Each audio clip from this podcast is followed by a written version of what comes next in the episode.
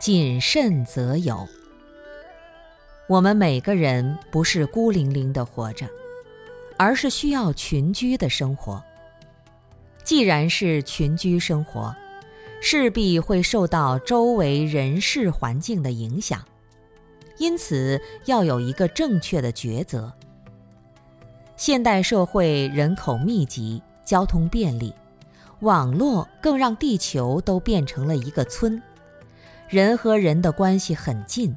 谁也无法离群所居，这就更需要有智慧的抉择。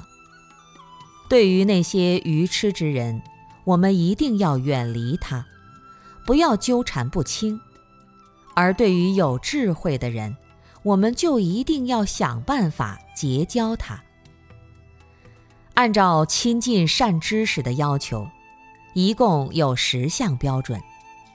如果一个人具足了这些标准，才算是真正圆满的善知识。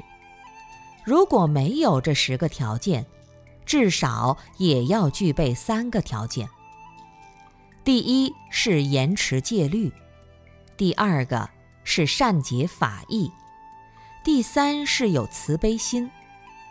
如果他人品好、懂道理，而且还愿意帮助你。